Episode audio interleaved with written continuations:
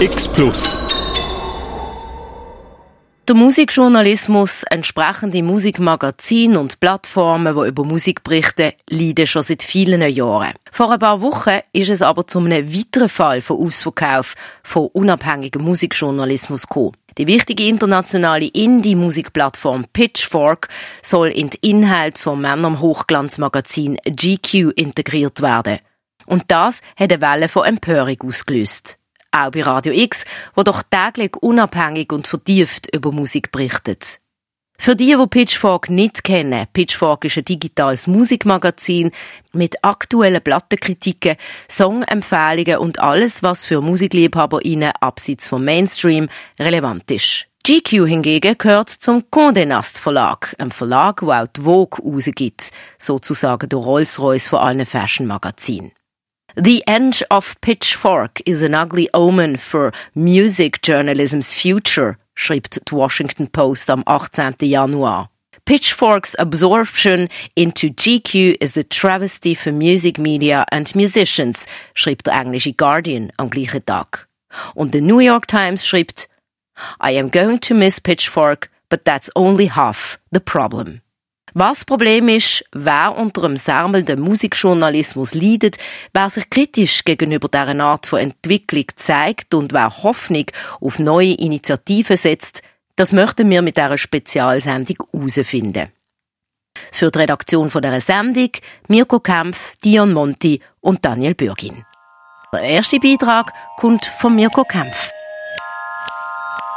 Radio X würde ein Stück weit anders tönen, wenn es Pitchfork nicht gegeben hat. Pitchfork seit den späten 90er Jahren ein sehr einflussreiches Online-Musikmagazin und ihr selbsternannte Most Trusted Voice in Music wird, das hat es im Januar geheißen, ins Männermagazin GQ integriert. Eine Webseite, wo es um Golduhren, Brad Pitt und sonstige Männer fokussierte Gala-Themen geht. Das ist die Entscheidung von Condé Nast, ein weltweites Medienkonglomerat, wo beispielsweise auch Glamour, Vogue, Wired, Vanity Fair und New Yorker darunter fällt. Kreiert unter anderem von Anna Winter, übrigens satirisch porträtiert im Film The Devil Wears Prada. Seit 2015 gehört Pitchfork zu Condé Nast und ist gekauft worden, weil, so hat es geheißen, Pitchfork ein großes Publikum an männlichen Millennials mitbringen würde.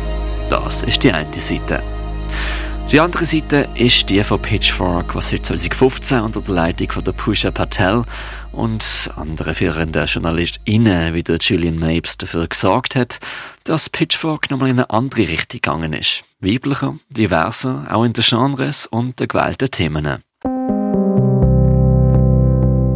Das Musikmagazin Pitchfork ist 1996 begründet worden vom Ryan Schreiber.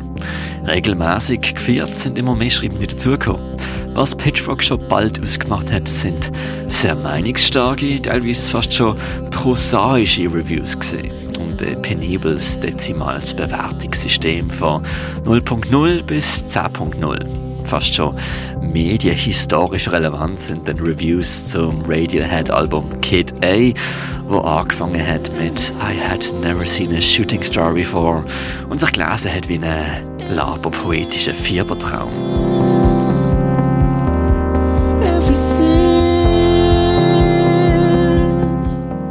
Ein anderer Reviewer Welle geschlagen hat, ist für ein Chat-Album gesehen, wo einfach nur aus einem Gift bestanden hat von einem Äffle, wo in sein eigenes Maul uriniert.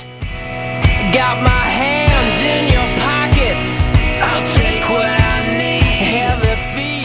Viele sprechen den Erfolg von der damals noch unbekannten Band Arcade Fire eine Pitchfork Review von 9,7 zu. Der Online-Blog ist gewachsen und obwohl viele vielleicht gefunden haben, dass die Nerds, die für das Magazin geschrieben haben, alle einen Stock im AK hatten, man hat es trotzdem gelesen.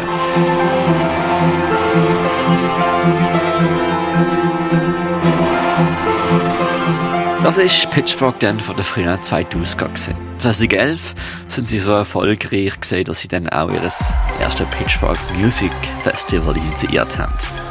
Der Diskurs aber, das muss man auch sagen, ist viele Jahre lang bestimmt worden von männlichen Gitarrenbands. Das hat dann in den letzten zehn Jahren langsam geändert. Zwar nicht zur Freude von allen langjährigen LeserInnen, hat aber dann später zu Artikeln geführt, wo wiederum zu rechtlichen Klagen geführt haben, zum Beispiel gegen den Arcade Fire Franzinger Wim Butler wegen sexualisierter Gewaltausübungen. Andere Leitartikel sind darum gegangen, wieso die Mainstream-Musikindustrie ein Problem mit MeToo hat.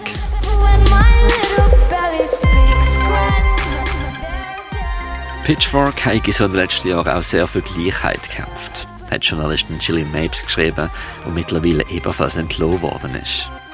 Es sei besonders ernüchternd, dass nach all dem Pitchfork jetzt in ein Männermagazin versetzt würde. Wir haben unter anderem sie für ein Interview angefragt. Es sei aber aktuell alles noch so ziemlich heavy auf ihrer Seite, hat sie uns geschrieben. Wer heute Pitchfork besucht, sieht noch nicht so viel Veränderung auf den ersten Blick. Was aber dann auffällt, ist, dass weniger Artikel von weniger Menschen geschrieben werden. Was sicher ist, ist, dass Pitchfork ein Stück weit gestorben ist. In dieser Sendung fragen wir uns bei Radio X, was Musikjournalismus heute für einen Platz auch in der Schweiz hat.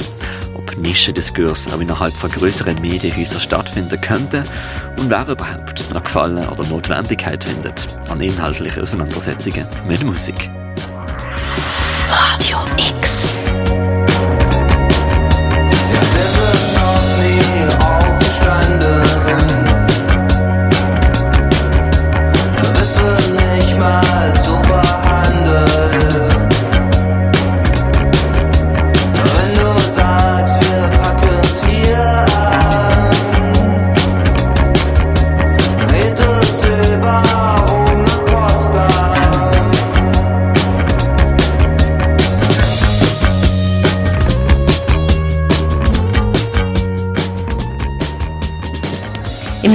Beitrag unterhalten wir uns im Interview mit dem Fabian Mösch.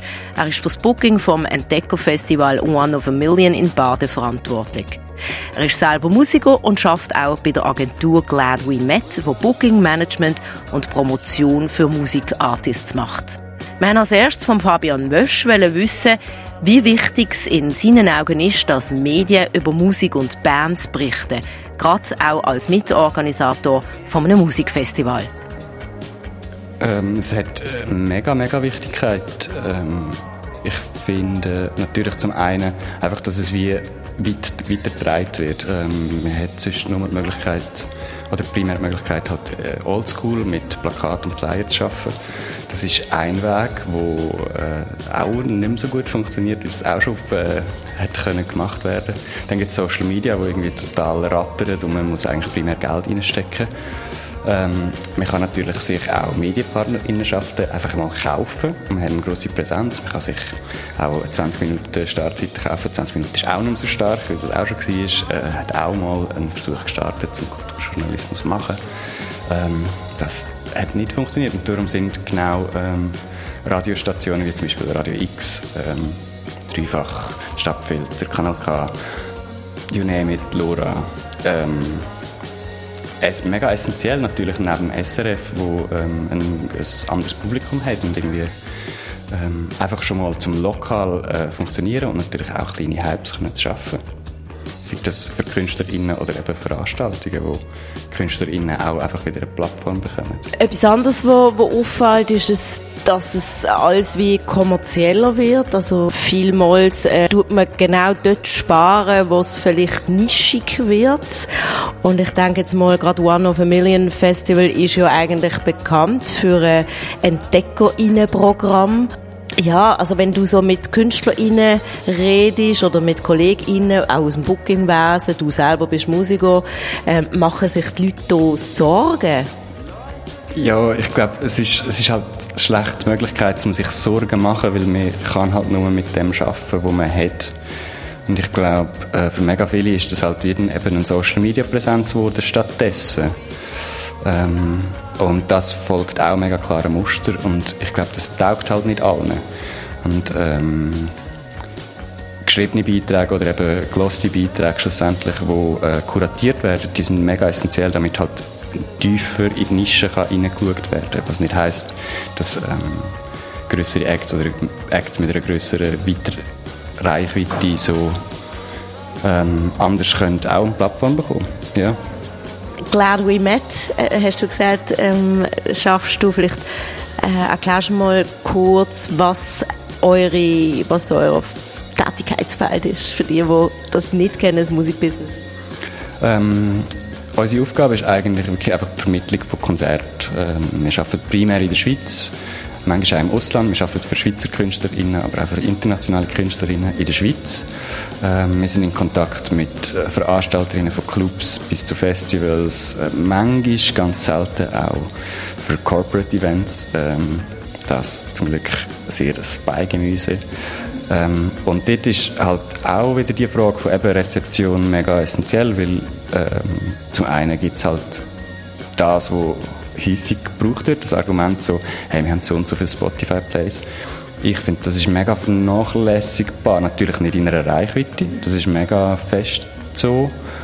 Ähm, und auch dort wieder sind halt dann ähm, Berichterstattungen mega wichtig, weil die Musik weitergetragen wird, über Musik wird berichtet, geschrieben, erzählt und so ein Zitat ist zum einen einfach mal mega wohltuend als, als, als Musikerin, aber auch halt zum Brauchen. Wenn jemand über dich sagt, du bist im Fall gut. Oh, and used to found it funny We weren't yet in love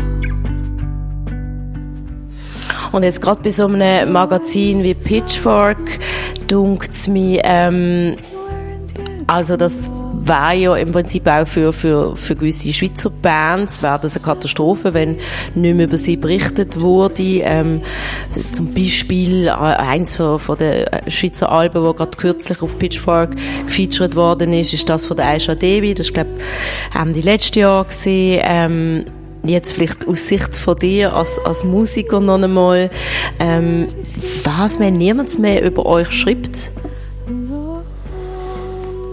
Vielleicht kannst du noch schnell sagen, in welcher Band du bist. ähm, ich habe ein Soloprojekt, das heisst Neuf. Äh, ich spiele im Elvis Alois Flutorama, im Jonas Albrechts im Schreinichtsorchester und bei Odd Beholder im Moment.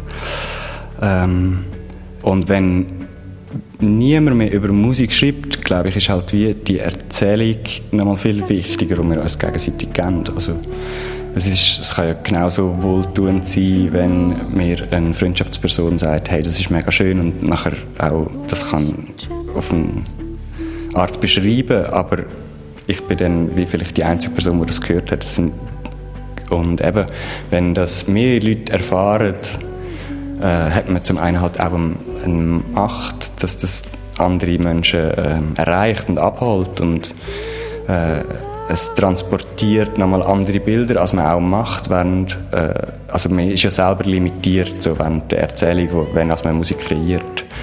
Und dass man nachher die Plattform bekommt und das nochmal erklären kann und eben mit anderen Gedanken von einer Journalistin angereichert wird, dann ist das mega, mega wertvoll.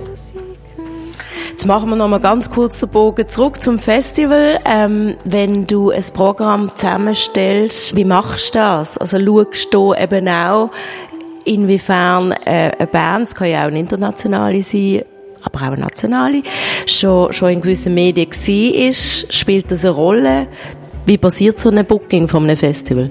Wie du vorher gesagt hast, wir haben halt das Privileg, dass wir mega ein Entdeckerinnenfestival sind. Ähm, aber natürlich sind ähm, Kritiken, Berichte mega wichtig, um überhaupt mal von KünstlerInnen und Bands zu erfahren. Ich erfahre so etwas von einer äh, englischen Band aus, ich weiß nicht wo, wo man sonst halt vielleicht nicht hergelangt. Das sind aber auch ähm, Netzwerke, die ich äh, mega gerne beobachte. Also wer ist mit wem auf dem gleichen Ort oder die haben zusammen gespielt, äh, wo ich mega wichtig finde. Also ich wollte beim Programm machen mega beobachten. Ähm, oder eben, wer schreibt über wer. Also es ist, es ist vielleicht nicht immer das Gleiche, ob es jetzt im Pitchfork ist oder im Radio X. Es kommt auch ein bisschen darauf an, wer ist es, aber das ist halt das ist Recherchenarbeit und die macht mega Spaß. Es kann ja auch sein, dass eben eine Agentur, das Management mir erzählt von einer Band. Oder häufig, also das Schönste finde ich eigentlich, wenn mir MusikerInnen sagen, so, ich lasse gerade das und ich habe das gesehen und ich finde es krass dann nehme ich das mega ernst. Aber ich finde, eben, ich muss Sachen können ernst nehmen und darum braucht es Kulturjournalismus.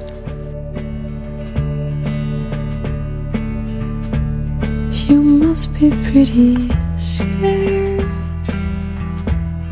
now that you really care. You must be pretty scared now that you really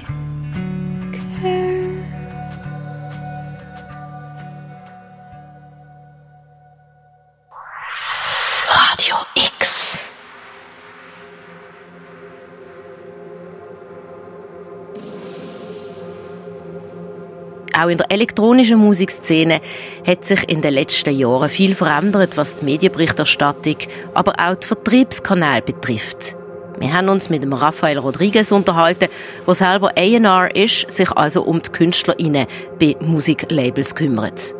Er hat das Label Dance Noir mitbegründet, und zwar zusammen mit der Aisha Devi, einer welschen, aber international bekannten Künstlerin.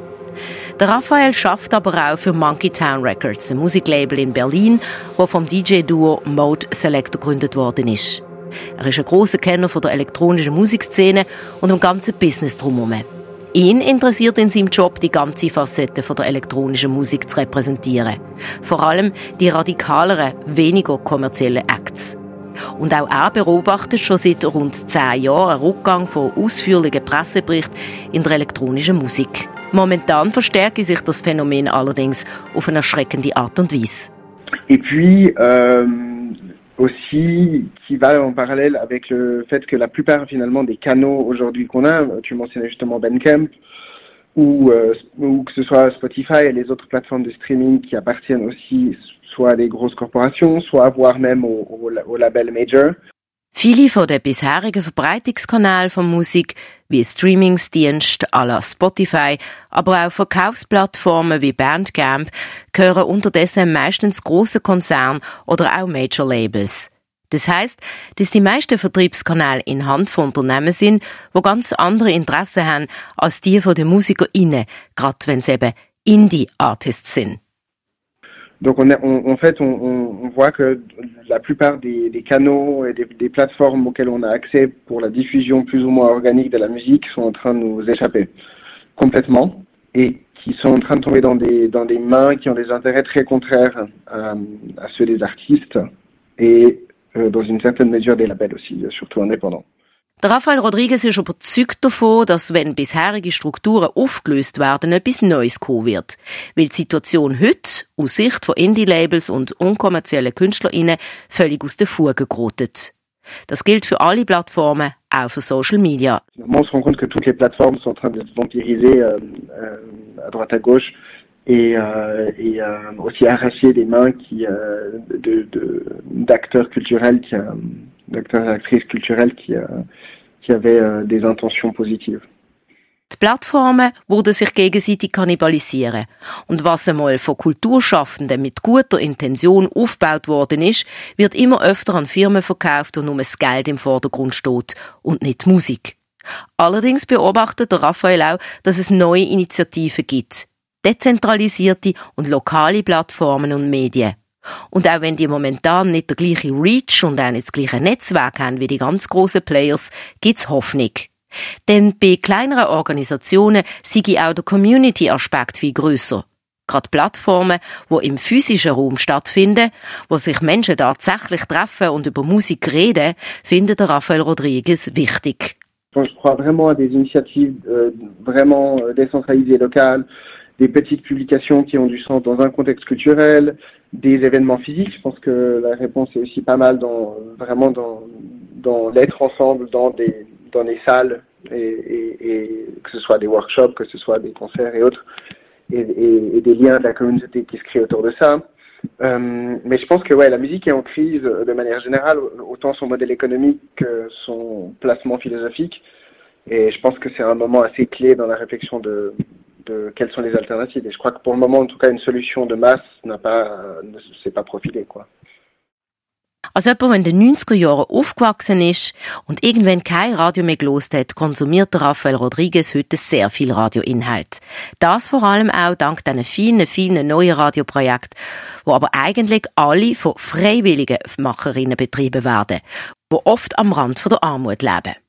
Le problème, c'est qu'on est dans une industrie qui fait face qui est extrêmement précaire et précarisée et précarisante aussi, euh, en général, et que finalement, toutes ces initiatives, c'est souvent des initiatives bénévoles, de passion, euh, comme le sont aussi une bonne partie des, petits labels euh, aujourd'hui, et que finalement, c'est tous des humains qui font face à une pression grandissante économique eux-mêmes aussi en tant qu'individus et comme collectivité, et puis que tout ça, ça dépend vraiment d'un de, de sacrifice personnel quelque part. Und zum Schluss hören wir noch in einen von den neuen Aisha Devi Tracks rein, der Ende letztes Jahr auf ihrem neuen Album Death is Home rausgekommen ist. Die Aisha Devi, die mit dem Rafael Rodriguez Dance Noir gegründet hat, ein Label für experimentelle elektronische Musik.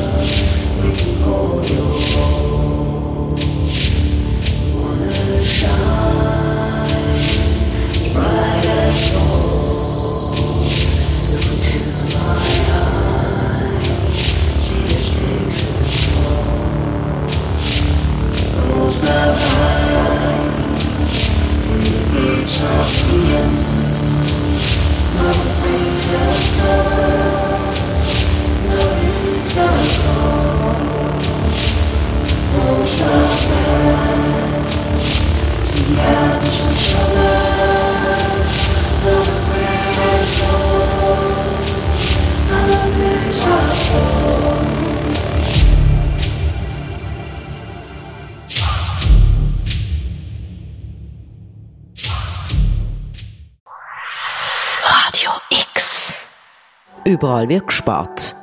Jemand, der wir zu dem Thema interviewt haben, ist der Sevi Landolt. Er ist Mitinhaber vom Indie-Plattenladen Plattform an der Feldbergstrasse und er ist Mitglied von der Schweizer Band Klaus-Johann Grobe. 2014 hat Pitchfork über die allererste LP von Klaus-Johann Grobe geschrieben. Und mit internationalen Medien könnte man meinen, dass eine Schweizer Band international bucht wird und auch internationale Platten verkauft. Drum haben wir der Sevi Landolt also gerade in zwei Funktionen zum Thema serbelnde Musikjournalismus gefragt. Als Plattenverkäufer und als Bandmitglied. Wie wichtig sind denn die Albumkritiken für jemanden aus dem Musikbusiness, Sevi Landolt? Im Moment, wo es die Strukturen so gibt, sind, wie sie im Musikbusiness wie jetzt sind, also mit, mit eben Plattform-Reviews, die wichtig sind, je grösser Plattform, desto wichtiger, wegen das schauen Bookings an und die Läden und die Leute vielleicht, die aufgrund von dem kaufen, ähm, hat das natürlich schon immer einen höheren Stellenwert, zumindest auf dem Papier. Seine Band Klaus-Johann Grobe bringt am 22. März 2024 ein neues Album raus. Wie erwähnt, 2014 ist ihre Debütplatte erschienen. Wir wollten wissen, ob Klaus-Johann Grobe gemerkt hat, dass in letzter Zeit immer weniger über sie geschrieben worden ist. Eben auch, weil allgemein weniger über Kultur und Musik berichtet wird. Jetzt, wir sind vielleicht in einem Sonderfall, weil wir jetzt gerade einige Jahre äh, gar nicht präsent gewesen sind, also auch bewusst nicht präsent gewesen sind. Das heisst, es hat auch niemand die Möglichkeit gehabt, etwas über uns zu schreiben, außer mit einem wahnsinnigen Effort. ähm, aber es ist nur schon bei unseren drei Alben, hat man es gemerkt, Also jetzt vor allem im deutschsprachigen Raum, gerade Deutschland, wo natürlich einiges, also Musikexpress nachher mehr oder weniger eingegangen ist, Bex, wo, weiß ja nicht mehr was alles, also wo beim ersten Album 2014 noch angesprungen sind und Zeugs und dann beim zweiten Album hat es eigentlich schon keine Kapazität mehr gehabt und beim dritten hat es zwei schon gar nicht mehr gegeben und so. Ähm, das hat man schon gemerkt. Der Plattenladen Plattform an der Feldbergstrasse ist bei vielen DJs und MusikliebhaberInnen von der Region populär. Es ist ein sorgfältig kuratiertes Angebot von neuen Platten bis hin zu Secondhand-Scheiben. Wir haben das Evi Landolt gefragt, ob denn im Plattenkauf die Kritiken in den Musikmagazinen eine Rolle spielen. Ich habe das Gefühl, jetzt für einen Laden wie uns, dass der Anteil von Leuten, die auf Basis von Reviews oder Berichten hinkommt und explizit nach dem Album sucht, ähm, verschwindend klein ist. Aber ich glaube, das sind alles äh, Leute, die Platten kaufen heutzutage, die sich auf, auf ganz viele verschiedene Arten informieren, was es wo gibt. Das sind Streamingdienste, sind das eine, das ist das Austausch im Umfeld, ist das andere. Ähm, es ist einfach individuelle Such- und Newsblog ohne jetzt grossartige ähm, Plattenkritik oder so. Das heißt, das zeigt vielleicht ein bisschen eins zu eins so ein bisschen den Niedergang und dann gleichzeitig ähm, der, der Impact, was für uns hat oder eben nicht hat. So ein so. Sebi Landolt hat ein riesiges Musikwissen. Aktuelle Trends, aber eben auch Musik aus vergangenen Epochen kennt er gut. Wie kommt er denn auf seine Platten, die er entweder privat lost oder im Laden verkauft? Ja, ist etwas, was ich auch nicht ganz so gerne zugebe, aber es sind Streaming-Plattformen extrem wertvoll, weil sie einfach, also, weil man erstens alles ganz schnell kann alles, das heißt, man kann sich sofort ein eigenes Bild machen. Wie man das will einordnen, gefällt einem, gefällt einem nicht. Plus, es schlägt extrem viele Sachen vor, wo laut ihnen zumindest und laut Benutzer von diesen Plattformen halt in eine ähnliche Richtung geht. Das heißt, man kommt sehr schnell sehr viel weiter, als wenn man äh, überall die Sachen liest und nachher immer noch nicht weiß, ob es einem gefällt.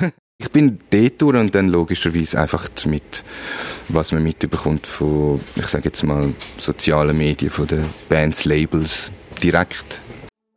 Nicht nur der Journalismus und das Userinnenverhalten ist komplett im Wandel, sondern auch das Musikbusiness selber. Und auch das nicht erst seit letztem Jahr. Die Strukturen sind je nach Bandgröße relativ komplex, die dahinter stehen. Und darum auch kostenintensiv. Was steckt denn alles hinter so einer Band wie Klaus-Johann Grobe, Sevi Landolt? Ja, also bei uns ist es jetzt noch relativ überschaubar, aber wir sind nicht zu ähm, kompliziert haben. Das heißt, wir machen relativ viel noch selber, aber es kommt schnell, sagen wir jetzt mal, ein Management dazu, es kommt eine Booking-Agentur dazu für Konzertverantwortlich, man hat das Label, das Label hat einen Vertrieb, ähm, der Vertrieb arbeitet mit den Läden wiederum zusammen, ähm, äh, der Vertrieb oder das Label, meistens das Label schaut mit den Streaming-Plattformen und so weiter. Es wird relativ schnell, es sind wahnsinnig viele Leute involviert und für mich ist das so ein bisschen, ähm, ich nenne es jetzt auch ein bisschen dramatisch, das Wegbrechen vom, vom Musikjournalismus. Ähm, finde ich eben auf eine Art wahnsinnig schade, weil ich es eigentlich ein tolles Handwerk finde und es auch extreme Wichtigkeit hat, mega lang. Ähm, gerade im Pop-Bereich natürlich. Das wäre ohne den Musikjournalismus hätte sich das auch anders entwickelt, denke ich jetzt mal. Ähm, es ist aber der ganze Strukturbereich für mich auch etwas, wo ich das Gefühl habe, braucht es auch, dass Sachen wegbrechen und dass man Sachen neu muss denken. Zeit also für etwas Neues, meint der Sebi Landolt. Ja, ich glaube, die, die wirklich wo brennen für das, für das, was sie schaffen, werden, werden neue Gefäße kreieren, wo, wo hoffentlich dann vielleicht die ganze Industrie wieder ein bisschen aufrüttelt und neu mischt. Das ist so meine Hoffnung eigentlich. 25 Jahre Radio X. Ist Musikjournalismus heute denn noch überhaupt wichtig? Äh, wenn ja oder nein, dann gehen wir nachher nach. Hm, ich finde, er wäre wichtig. also, jetzt einfach so vergleicht jetzt zu vor zehn Jahren, sage ich jetzt mal, ähm, hat die Wichtigkeit sicher abgenommen. Aber ich finde, Musikjournalismus wäre wichtig, ja. Wie geht ein Schweizer Plattenlabel mit Promo und Sichtbarkeit von ihren Acts um? Zum ein paar Einsichten zu kriegen, haben wir mit der Co-Geschäftsführerin von Irasibel geredet. Irasibel Music und Irasibel Records ist ein Indie-Label, das ihren Acts hilft, dass ihre Musik produziert, rausgebracht und vor allem gehört wird. Viele von ihren Inputs landen auch auf unserer Radio X-Playliste. Ich meine, die digitalen Möglichkeiten haben natürlich ähm, wahnsinnige Vielfalt für gebracht. Es ist, ich glaube, es ist weniger Quantität, oder es ist ja wirklich, ähm, ich rede eher von der Qualität, wo ich jetzt, wenn es um die Wichtigkeit geht, ich glaube, die Inhalte sind, äh, die Inhalte sind mehr als mehr denn je. Es gibt auch mehr Musik denn je, ähm, die öffentlich gezeigt und wahrgenommen wird, aber ähm, es ist sehr vieles äh, halt sehr ähm, flüchtig und ich glaube, das hat halt schon damit zu dass man dank der digitalen Mittel halt Musik auch kann hör- und zeigbar machen Und das hat man halt im Print nicht können. Also das heißt, es wird sehr viel äh, rausgeschossen, aber es findet nicht wirklich so ein Diskurs äh, mehr statt, wie das jetzt zum Beispiel in einem äh, längeren Magazinartikel so gesehen war. Ja, ich glaube, so ganz generell kann man das schon so sagen, ja, dass halt so die Auseinandersetzung äh, mit der Musik oder mit dem Inhalt ähm, sicher leidet, aber das hat natürlich ganz viele Faktoren. Das sind natürlich auch einfach die schlecht bezahlten Jobs bei den Redaktionen und der wenige Platz, äh, wo man überhaupt diesen Format noch äh, zugesteht. Also, mhm. Das alles noch gar nie Fabian Schmucki ist seit 15 Jahren bei Irasibel dabei. Zuerst vor allem für die Promo verantwortlich und seit rund 10 Jahren auch als Co-Geschäftsführerin von Irasibel. Viel von dem, was sie lost, kommt von anderen Labels oder Zuschickungen oder aus dem privaten Umfeld. Wir fragen sie, was aus ihrer Sicht als Label wichtig ist, wenn sie Pressearbeit betreiben und dafür sorgen wollen, dass die Leute auch hören, was sie vertreiben.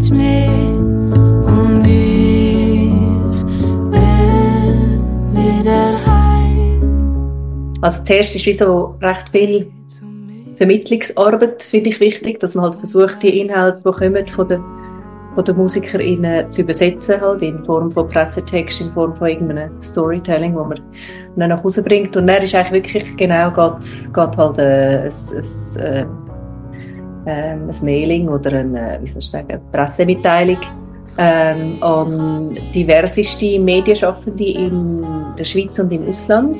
Ähm, und auch äh, sonstige Musikprofessionelle. Also das sind auch teilweise eben ClubbetreiberInnen oder äh, weiß nicht, Leute auf so Schlüsselpositionen oder wo irgendwie in der Förderung sind oder was auch immer. Einfach so ein versuchen, breit zu informieren. Genau, und dann, ähm, wenn es wirklich darum geht, quasi Resultat reinzuholen, auf jetzt mit einer Single irgendwie ähm, Airplay zu bekommen oder ähm, eben vielleicht doch mal noch irgendeine Show-Preview oder was auch immer es noch gibt für Format, dann schon gezielt nachhaken. Und dann teilweise sehr regional, wenn es eben gerade um, um Live-Shows geht, ist ja eigentlich schön, dass durch die ganzen Zusammenschlüsse von der Verlag und die Mantelzeitung, äh, dass eigentlich die regionalen Fokus ja wesentlich geschärft werden. Ähm, das heißt für so, für so, äh, gerade so eben Show, Promotion, regionale Geschichten funktioniert das recht gut. Und es gibt auch wirklich Zeitungen, die damit berichten schon, aber wenn halt die Band aus unserem Einzugsgebiet kommt, so, ähm, ist dann wirklich schwieriger, eigentlich fast mit, mit quasi, eben mit Album-Releases, wo man eigentlich Album-Reviews bekommen oder eben die Auseinandersetzung soll stattfinden. Vor allem, wenn dann nicht noch ein regionaler Bezug da ist. Also wenn man halt irgendeine internationale Band, die nicht mal spielt, äh, irgendeine Zeitung schmackhaft machen, das ist, das ist dann schwierig. Dass Redaktionen kaum mehr Platz übrig haben für eine Auseinandersetzung mit musikalischen Themen, ganz zu schweigen mit einem Act, der aus der eigenen Region kommt, hören wir in dieser Sendung mehr als einmal. Wir fragen Fabian Schmucki von ihrer Siebel, ob sie diesen Unterschied spüren, wenn es dann doch mal zu Reviews von Alben, Features über Acts oder Eingänge auf Radio-Playlisten gibt. Ein bisschen nüchtern, ist aber ihre Antwort. Praktisch nicht mehr. Ähm ich mag mich erinnern, als ich angefangen habe, äh, da zu arbeiten, habe ich vor allem einfach Promo gemacht am Anfang. 2009 habe ich, ist so gewesen, dass es irgendwie einen halbseitigen Artikel gegeben hat in einem Tagesanzeiger über irgendein Schweizer Release und dann hast du wirklich können schauen, dann hast du am nächsten Tag sind Bestellungen von den Läden gekommen und hast irgendwie 150 CDs können verschicken. Also, so, ja, so schon substanziell, so für kleine, kleine Labels und kleine Vertriebe. Und das ist natürlich, das, das ist komplett, also auf Zähl setzen so konkret physisch, aber auch Stream und so hat das einen minimalen Einfluss. Ähm, ein Ding oder ein, ein Outlet in dem Sinn. Aber was schon einen Unterschied macht, ist halt die Summen, oder? Also wenn es halt wirklich, wenn du merkst, jetzt gibt's da irgendwie, es gibt einfach manchmal so Releases, dort fängt plötzlich wie ein etwas an, hm, schwierig zu beschreiben.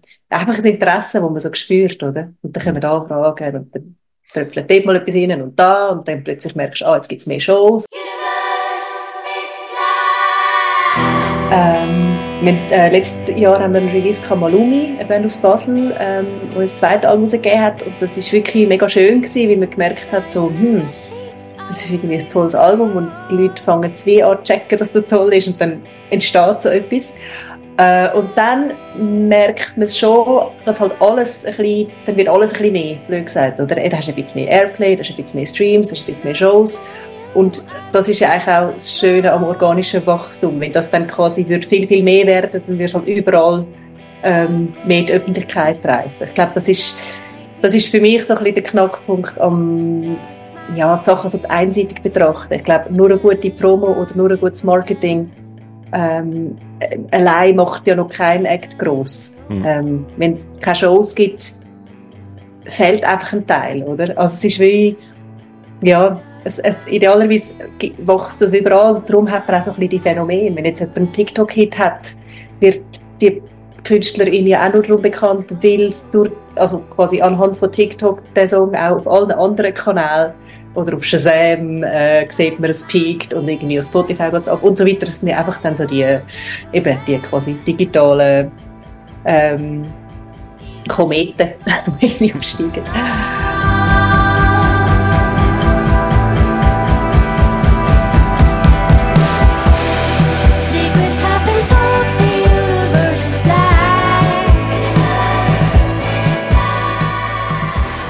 Wir fassen es nochmal kurz zusammen. Neue Musik, Releases und Möglichkeiten zum die hören gibt es heutzutage so viel wie Sand am Meer. Aber eine inhaltliche Auseinandersetzung mit dem Stoff, den wir hören, findet immer weniger statt. Wo Labels wie Irascible vor zehn Jahren nach einer guten Review ziemlich viele Bestellungen von CDs gekriegt haben, gibt es das heute kaum mehr. Aber eine nachhaltige Promo- und Labelarbeit kann bei guten Produkten dazu führen, dass es irgendwann mehr und mehr Menschen checken, dass du etwas am Kommen ist. Kürzlich auch basiert bei der Basel Band Malumi, wo bei Irascible unter Vertrag sind. Abschließend fragen wir Fabian Schmucki, wenn sie ein Podium machen müsst, wie gut der Musikjournalismus klappt, mit drei Faustregeln, sagt sie. ich habe noch nie so ein Podium gegeben. ich würde sagen, Musik hören und zwar nicht nur einmal durchskippen, sondern anhören, Texte lesen, also wirklich so deep gehen. Nummer eins. Nummer zwei, ähm, nicht einfach irgendwie, das höre ich schon noch viel, so, ja, es gibt zwar schon Pressetexte, aber äh, man schreibt eben so ein bisschen, was man will. Ich glaube, es ist ganz wichtig, dass man auch das mitgelieferte Material anschaut. Weil ganz häufig sind dort Sachen drin, die KünstlerInnen selber relevant finden. Das ist ja nicht einfach ein Werbetext, wo das Label schreibt, oder zumindest bei den Indies, sondern das sind ganz häufig auch äh, Inputs von der Bands oder Quotes oder Ausschnitte aus Interviews, wo halt wirklich das können anreichern Und da wären wir im dritten Punkt, Quotes, wenn möglich, äh, redet mit den MusikerInnen. Ich glaube, das gibt immer noch die besten, ähm, also die, die nächsten äh, Rückmeldungen, die einfach wertvoll sind äh, bei den Texten. Zusätzlich äh, sei es immer hilfreich, wenn beispielsweise Radios ein klar leserliches Mailing-Verzeichnis hätten, so dass Labels sehen, wer genau welche Sendung hat, so dass der Stoff am richtigen Ort ankommt, sagt Fabian Schmucki, Co-Geschäftsleiterin vom Schweizer Indie-Label Irascible.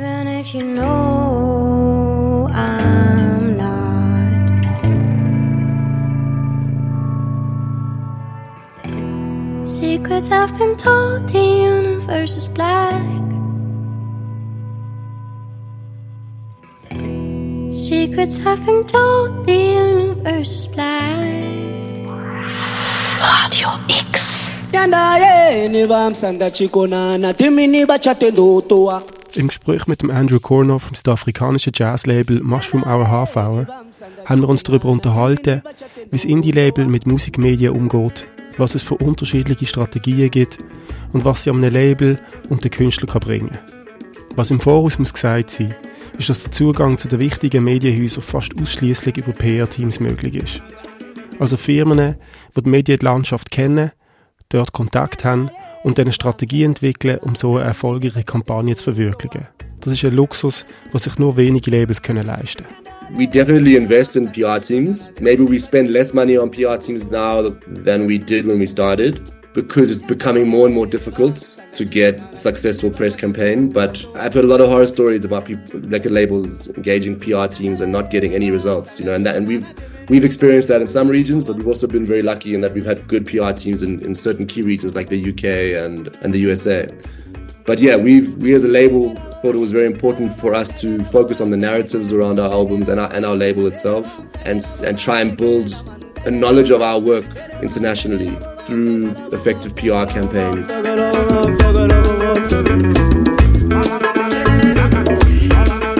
There are two schools of thought here. Like, I mean, uh, there's a, a, very successful label slash distribution company in Europe who do a lot of physical distribution for indie record labels. And the owner of that company said to me, "Don't invest in PR. You're a small company. It's a waste of money.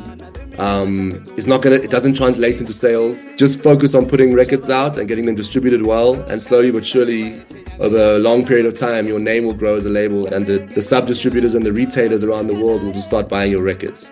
That's the one angle. You know, the other angle is that take the hits, invest in it, get people to know who your label is internationally immediately because it's so hard standing out from the crowd, especially when you're a small label in, in the southern tip of Africa, you know. Um, and just even though it might feel like it's a waste of money because it doesn't necessarily convert to sales, the constant press each time you release an album reminding people that you're there, that you're here, it eventually just starts to result in you having a bigger audience. You know, that's that's not just the record stores or the or the distributors, but it's actually just general public. It's hard to say how effective it is. You know what I mean? It really is. I mean, we we haven't released as much Mushroom Hour a lot of albums, but we do have an international presence, which is hard to explain. I think the press did have something to do with that. Whether it resulted in us selling more records, I don't know, but it's definitely given us a name. Um, it's helped us at least. I'm sure the quality of the music hopefully also did.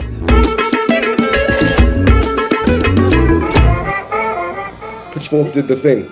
Pitchfork's emergence kind of coincided with the sort of emergence of like what they call indie rock, I guess, or whatever in the early 2000s, or I can't, it may have been the late 90s even. I, I can't remember when exactly it was, but people were flocking to Pitchfork for those reviews and those, and, and, and, and it really did help blow up a lot of albums. Companies like Secretly Canadian, who started around the same time as that, who were just small indie labels, were able to become major powerhouses, I would think, in part because of the pitchforks of the world. And I don't know how much it applies to other types of music, but definitely in that world, they were very influential, and I think they drove a lot of sales. You know, I don't. Yeah, I don't know to what extent that's still the case for indie labels like us that focus on sort of left field music or jazz music. We have to fight for our sales. A good Bandcamp daily piece when your album comes out leads to more revenue than any other type of PR.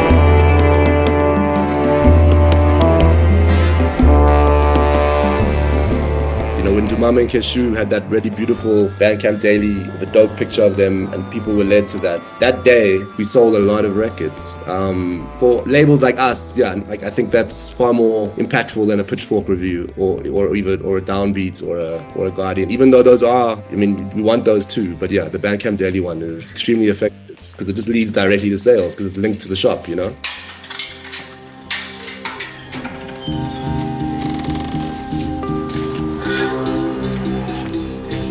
Think having people write about music, having people apply their minds to albums, and to have a set group of audience who engage with that writing and, and try and understand an album better or get different perspectives on an album or get exposed to albums that they would never have known otherwise, you know, um, is, is vital. I mean, just for, for the economy and for, for the industry and for the ecosystems.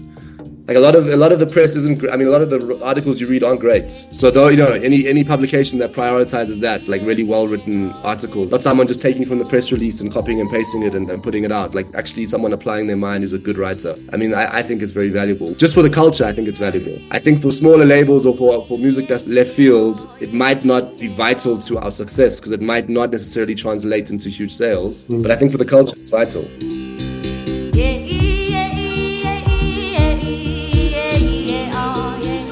Andrew Corner vom südafrikanischen Indie-Label Mushroom Hour Half Hour hat uns erklärt, dass guter Musikjournalismus für ein kleines Indie-Label und seine Verkaufszahlen nicht unbedingt wichtig ist oder dass es schwierig ist zu wissen, wie viel es wirklich bringt. Und dass es vor allem für das Image vom Label und der Künstler und der Kultur und die Musik um wichtig ist. Was für sein Label aber wirklich etwas ausmacht, ist der Journalismus und die Werbung, die Bandcamp auf ihrer eigenen Plattform für ihre bestehenden Kunden macht. ba ilanga thina nawe amanzi thina nawe isibhakabhaka thina nawe umoya thina nawe meme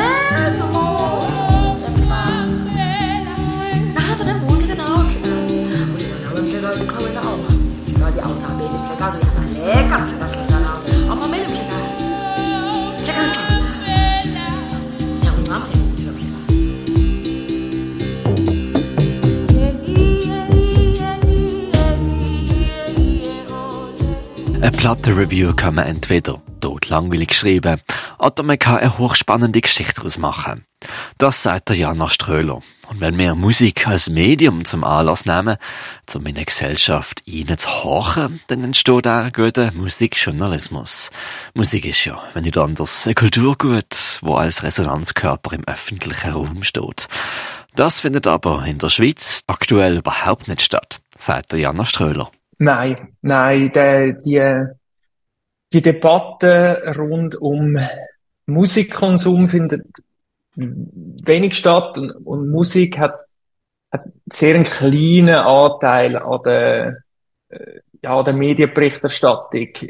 Zumindest an der, wo, wo ein grosses Zielpublikum hat, ähm, weil natürlich äh, die grossen Zeitungen gar gar nicht mehr wirklich häufig über Musik schreiben, sie auch gar nicht mehr die, die Leute haben mit den Skills, wo über Musik können schreiben, sind noch sehr wenige vereinzelte Personen, wo aber Einzelkämpfer sind, ähm, viele andere Sachen auch mitmachen mittlerweile und wo in dem Sinn auch kein Nachfolg jetzt absehbar ist. Oder bei den Radios ist es zum Glück noch ein bisschen anders. Ähm, dort gibt's noch sehr viel Musik. Das gehört einfach wie zum Radio dazu. Du brauchst den Audioteppich. Ähm, und es gibt natürlich auch ein Format irgendwie, wo man kann neue Musik vorstellen oder, oder ein bisschen tiefer gehen, bestimmtes Genre oder so. Aber äh, geschrieben sieht's nicht gut aus, aktuell. Jana Ströhler findet im Interview klare Worte zum Stand von Musikjournalismus in der Schweiz. Vor bald 15 Jahren hat er mit seinem Bruder den Online-Musikblog Negative White gegründet. Ein Projekt, das in der Pandemie passiert worden ist, mittlerweile auf Englisch in grossen Stück von ihm allein weitergetragen wird. Und das sehr engagiert. Wer heute auf der Webseite vorbeischaut, findet Artikel, wo Vergleich zwischen Spotify zu Apple Music gezogen wird, ein Feature zur norwegischen Musikerin Moika oder ein Hintergrundartikel zu Fake AI generierten EPs, die zu Scam-Zweck missbraucht werden.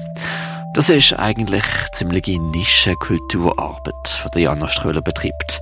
Die grossen Medien derweil streichen Kulturspalten immer mehr zusammen. Die grossen Medien sind Massenmedien. Die werden durch, vor allem durch Werbeeinnahmen äh, finanziert.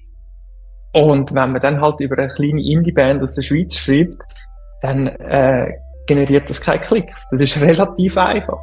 Ähm, und dementsprechend sagt man, hey, Kulturberichterstattung, Musikberichterstattung, das ist einfach ein Luxus, das machen wir nicht. Wir machen das, wenn äh, äh, wenn irgendetwas mit Rammstein ist, wenn irgendein grosses Konzert äh, stattfindet, wenn die Rolling Stones wieder mal in die Schweiz kommen, ähm, dann ja, aber äh, alles andere wird als Luxus wahrgenommen und wird dementsprechend weggestrichen. Und ich glaube, das ist ein grosser, grosser ja, Fehler, äh, weil eben, wie gesagt, Kultur ist ein Spiegel von der Gesellschaft und äh, ja, das, das gehört für mich eigentlich zu einem, zu einem interessanten Newsangebot mit dazu.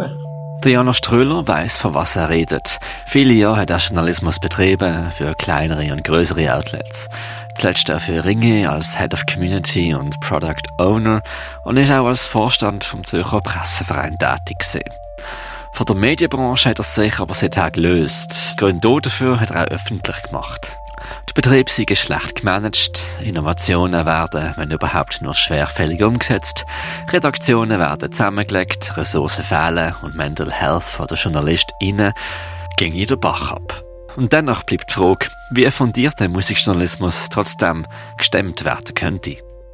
Ja, ich glaube, dass, dass irgendwie die grossen Verlage noch in Musikjournalismus in, investieren, das ist recht unrealistisch. Ähm, die wer finanziert wahrscheinlich ähm, wird es halt einfach wirklich eine starke Leser Leserinnenfinanzierung sein. Also Mitgliedschaften von, von Leuten, die sehr passioniert sind, was Musik angeht. Es ist in gewissem Maße fast schon ein, ein nisches Luxusprodukt geworden, vielleicht. Etwas, wo sehr klar fokussiert auf, auf eine Zielgruppe und je, je, je stärker, stärker man sich auch äh, oder fokussiert auf, ein, auf ein gewisses Genre vielleicht, ähm, dann, dann wird es vielleicht erfolgreicher. Also, wenn man jetzt mal so ein bisschen grob rechnet, ähm, der Medianlohn in der Schweiz ist etwa bei 6600 Franken. Wenn man sagt, hey, man verlangt 50 Franken, ähm, ja, pro, pro Jahr, dann kann man sich ja ausrechnen, wie viel äh, Mitgliedschaften das es braucht, um mal einen Monat können finanzieren und das sind dann etwa 120, oder? Ähm, also eben, es braucht dann schon eine Masse an Leuten, die das, die das machen oder man, man geht halt mit den Preisen rauf und dann wird es ein Luxusprodukt. Also dann ist es wirklich etwas Exquisites ähm, ich glaube aber nicht, dass es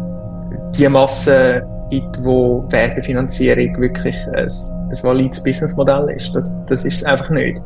Auch nur schon, wer schaltet schon Werbung auf einem Musikblog? Das wären ja dann äh, Plattenlabels, klassischerweise, wenn man, wenn man jetzt die, früher an die gedruckten Magazine denkt, äh, die schaltet keine Werbung mehr irgendwo online oder sehr, sehr selten, sondern die investieren in Social Media Marketing.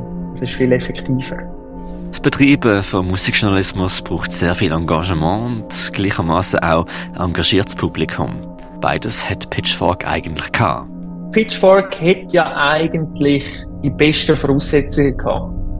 Sie haben den Namen gehabt, sie haben äh, wahrscheinlich auch genug grosses Publikum gehabt aber nicht genug gross, um wirklich ein Werbemodell zu fahren. Condé Nast, der Verlag hinter Pitchfork, hat zwar, als sie es gekauft haben, äh, haben gesagt, sie werden eine Paywall einführen, es ist aber nie gemacht worden. Ähm, das hätte vielleicht funktioniert, aber äh, muss natürlich auch sagen, wenn man natürlich eine Redaktion mit etwa 30 Leute beschäftigt. Das, ist ein enormer Kostenpunkt. Und Journalismus am Schluss ist äh, das People's Business, äh, vor allem wenn es geschrieben ist. Da, da, haben nicht grosse Kosten, Infrastrukturkosten oder so, oder muss Studios oder so betreiben wie beim Radio oder beim Fernsehen, sondern es ist einfach die Leute mit Laptops. Also die Leute sind die teuersten, ist das teuerste, was es braucht. Und ähm, ja, ich glaube, wenn sie wahrscheinlich früher auf, auf Mitgliedschaften gesetzt haben, auf ein Abo-Modell vielleicht gesetzt haben, würde es es noch geben. Wahrscheinlich nicht in dieser Größe, aber äh, sicher weiterhin existent. Ja, also Un Unabhängigkeit ist das bessere Businessmodell als profitorientiert. Ja, ja, ich glaube, mit Musikjournalismus sowieso, aber mit Journalismus im Allgemeinen druckt man kein Geld mehr in den 90er Jahren. Also das ist ein, wie ein Non-Profit-Business geworden. Ähm, und äh, das sieht man jetzt äh, an den, an den Nachrichten, die wir in den vergangenen Monaten hatten, wie viele Stellen das wieder gestrichen worden sind bei den grossen Verlagshäusern in der Schweiz. Es wird wieder abeskaliert, es wird wieder zusammengespart und es, da leidet Qualität. Und wenn man sich einfach vom, vom Gedanken mal wieder trennen, dass vielleicht Journalismus nicht ein Profitgeschäft ist, sondern ein Dienst an der Allgemeinheit, ein Service Public, dann äh, glaube ich schon, dass man kann nachhaltige Modelle finden wo zulassen, dass man einen Profit macht, wo aber dann wieder reinvestiert wird. Sondern, dass es dort quasi wie ein, ein zirkuläres Modell gibt, wo der Journalismus nach und nach verstärkt, anstatt dass sich äh, Verlegerfamilien und Aktionäre äh, jedes Jahr 15% Dividenden können, äh, auf dem Buckel den Mitarbeitenden auszahlen lassen. Journalismus, besonders Musikjournalismus, ist zu einem Non-Profit-Business geworden, sagt Jana Ströhler, unter anderem Gründer und Betreiber vom Online-Musikblog Negative White. Dass es einen durchaus grossen Wert hätte, in den zu investieren, sagt er im Interview immer wieder. Besonders unsere Schweizer Musikszene hat es verdient, dass man ihre Schöpfungen in einen inhaltlichen Diskurs integrieren würde. Die Schweizer Musikszene ist sehr interessant und sehr vielfältig und so so gut wie, wie noch nie eigentlich. Das hat sich dermaßen gesteigert an der Qualität der Künstlerinnen und Künstler, die wir haben, an der, an der Professionalität, die wir sehen. Und gleichzeitig findet im Medienbereich ähm, oder in der Musikberichterstattung äh, seit Jahren eine Deprofessionalisierung statt. Sehr viel Musikjournalismus findet über ehrenamtliche Blogs statt.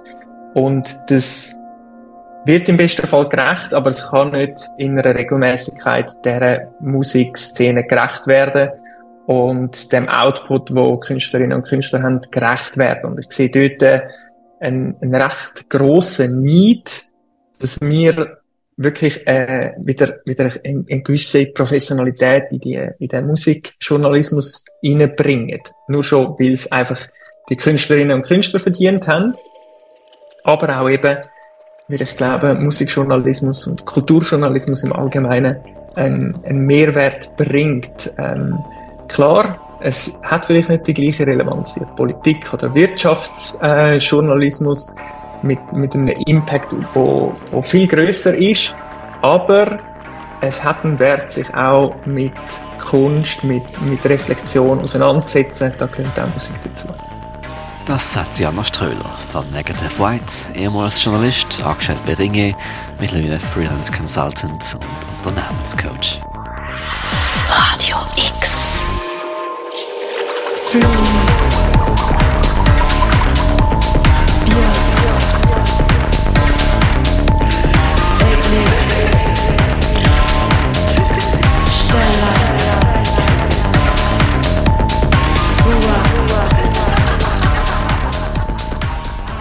Musikbusiness und Musikjournalismus wie weiter.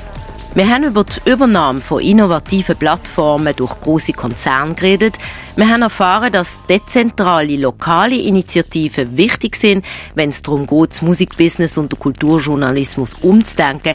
Und wir sind uns bewusst worden, dass tiefgründige Berichte über MusikerInnen und ausführliche Albumkritiken schon fast ein Luxus sind für eine Redaktion.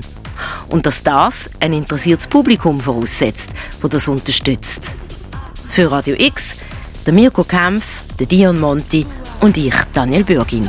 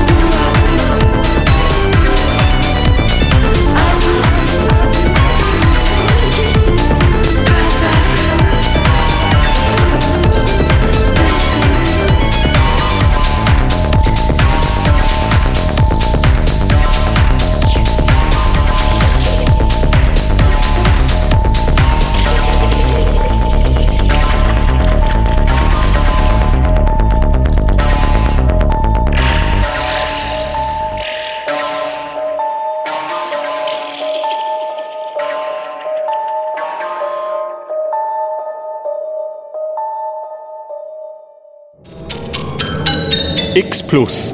Am Donnerstag um 6 Uhr und am Samstag am 1. Nur hier auf Radio X.